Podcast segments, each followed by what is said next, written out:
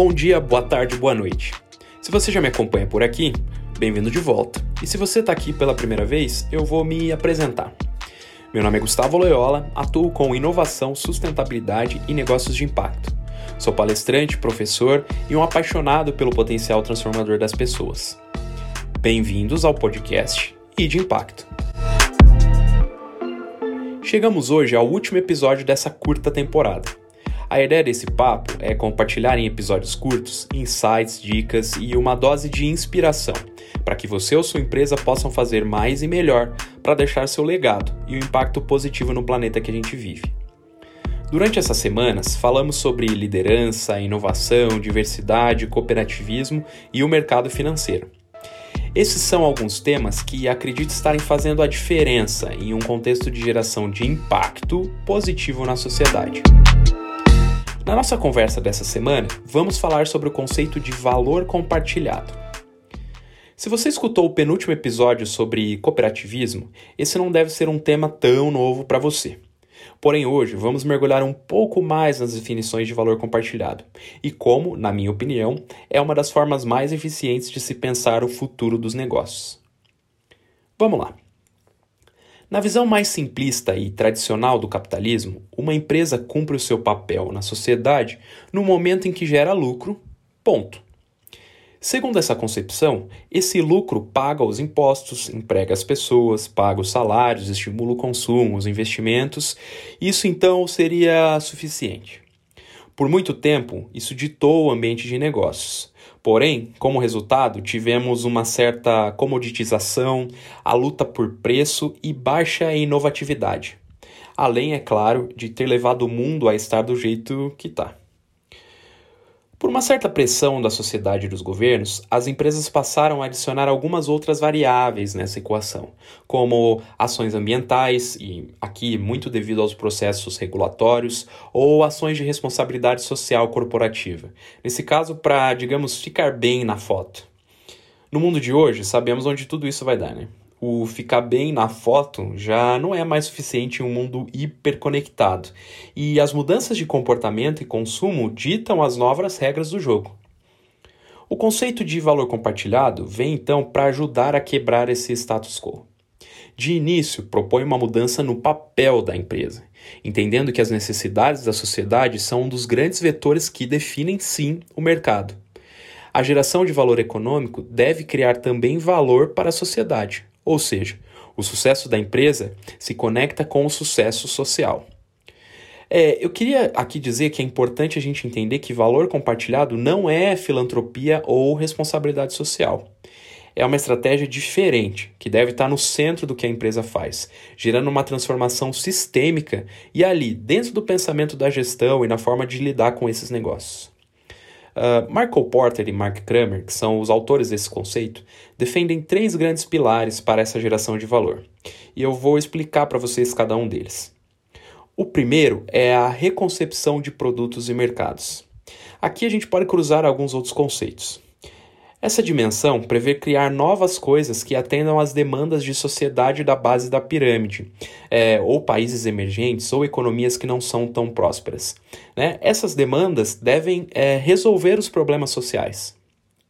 Estimula também a criação de soluções mercadológicas para atender carências dessas sociedades.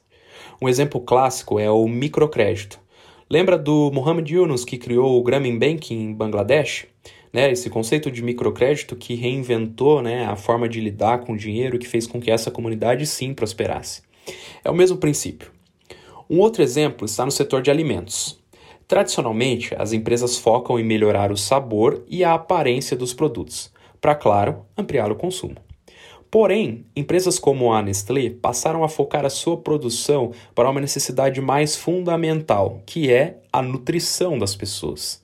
Dessa forma, investe em tecnologia e inovação para criar produtos mais nutritivos, além, claro, de bonitos e saborosos.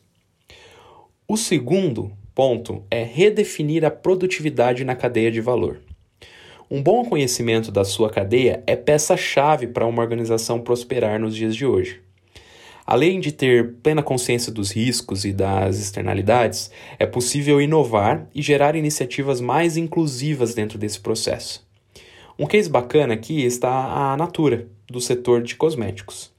A cadeia produtiva do Natura Ecos, por exemplo, contribui na preservação ambiental da Amazônia, além de privilegiar a agricultura familiar e aproveitar o conhecimento dos povos locais, preservando então a floresta em pé. O último dos pilares diz respeito ao desenvolvimento do cluster local, ou uma melhora no ecossistema de negócios. Nenhuma empresa sobrevive sendo autossuficiente. Todos precisam de parceria, seja de outros negócios, seja de infraestrutura, de fornecedores, etc. É, a produtividade, a eficiência e a inovação são influenciadas por esses clusters. Um exemplo bem claro disso é o Vale do Silício. O local que reúne empreendedores, academia, empresas, prestadores de serviço, por exemplo, se tornou um grande hub de inovação e de tração para novos negócios. É essa visão de rede que a gente tem que trazer para as realidades empresariais. Voltando para um exemplo né, de empresa, eu gosto muito do que a Dengo Chocolates faz. Você conhece? Em uma estratégia clara de valor compartilhado, eles atuam com produtores de cacau na Bahia, desenvolvendo capacitações para melhorar técnicas de cultivo, fortalecendo o cluster de produtores de cacau. Tudo isso aumenta a eficiência, o rendimento, a qualidade e a sustentabilidade nas lavouras. Como consequência, esses produtores recebem mais pelo seu cacau, e uma produção que se torna mais justa. Nesse contexto todo, é importante que tenhamos em mente que nem todo lucro é igual. Esse conceito de lucro pelo lucro está sim ultrapassado. O lucro que envolve um propósito social é uma maneira diferente de se fazer capitalismo, e é o que vai nos ajudar a avançar melhor e mais rápido nesse momento de virada entendem que o valor compartilhado ele é uma estratégia integrada, né? Todos esses pilares e elementos eles têm que caminhar juntos de maneira transversal e sistemática dentro das organizações. Espero que possamos sim caminhar para um mundo onde a prosperidade empresarial e social caminham juntas, tornando o lucro sustentável. Bom, o papo é bastante longo e eu gosto bastante de falar sobre o valor compartilhado. Mas hoje vamos ficar por aqui. Se quiser mergulhar mais no assunto, acesse o meu site gustavoloyola.com e na aba blog tem alguns textos sobre o tema. Além disso, seria um prazer conversar com você nas minhas redes sociais. Espero que vocês tenham gostado desse episódio e dessa primeira temporada do ID Impacto. Em breve estou de volta para mais uma rodada de papo com vocês. Se você ainda não me acompanha, me siga lá no Instagram, o Gustavo Loyola, e no Twitter, Gustavo F. Loyola.